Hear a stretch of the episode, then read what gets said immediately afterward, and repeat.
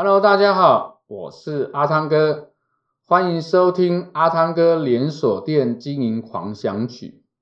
我们今天要跟大家分享的主题是关于，呃，如果我们店里面产生滞销品的话，那么会带来哪些的影响？那我想在滞销品管理里面很重要一点就是，如果你的商品产生滞销，那变成滞存品的时候，也就是说它占了你的库存，也没办法卖出去，那最终你的状况是什么？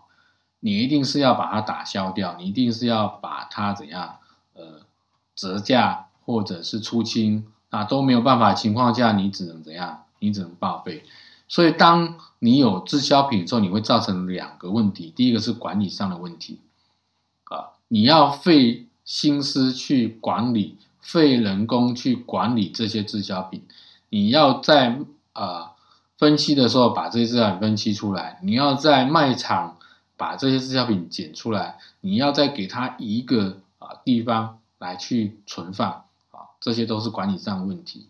那第二个呢，就会产生费用上问题，也就是说你会因此有报废，那造成你的这个损失，那这都会是啊你因为产生滞销品所产生的这些影响。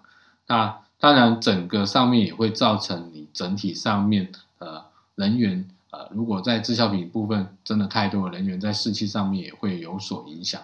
那这是呃我们今天跟大家分享，如果你产生滞销品的话。呃会有哪一些的影响？这是今天阿汤哥跟大家分享的主题，我们下一个主题见，拜拜。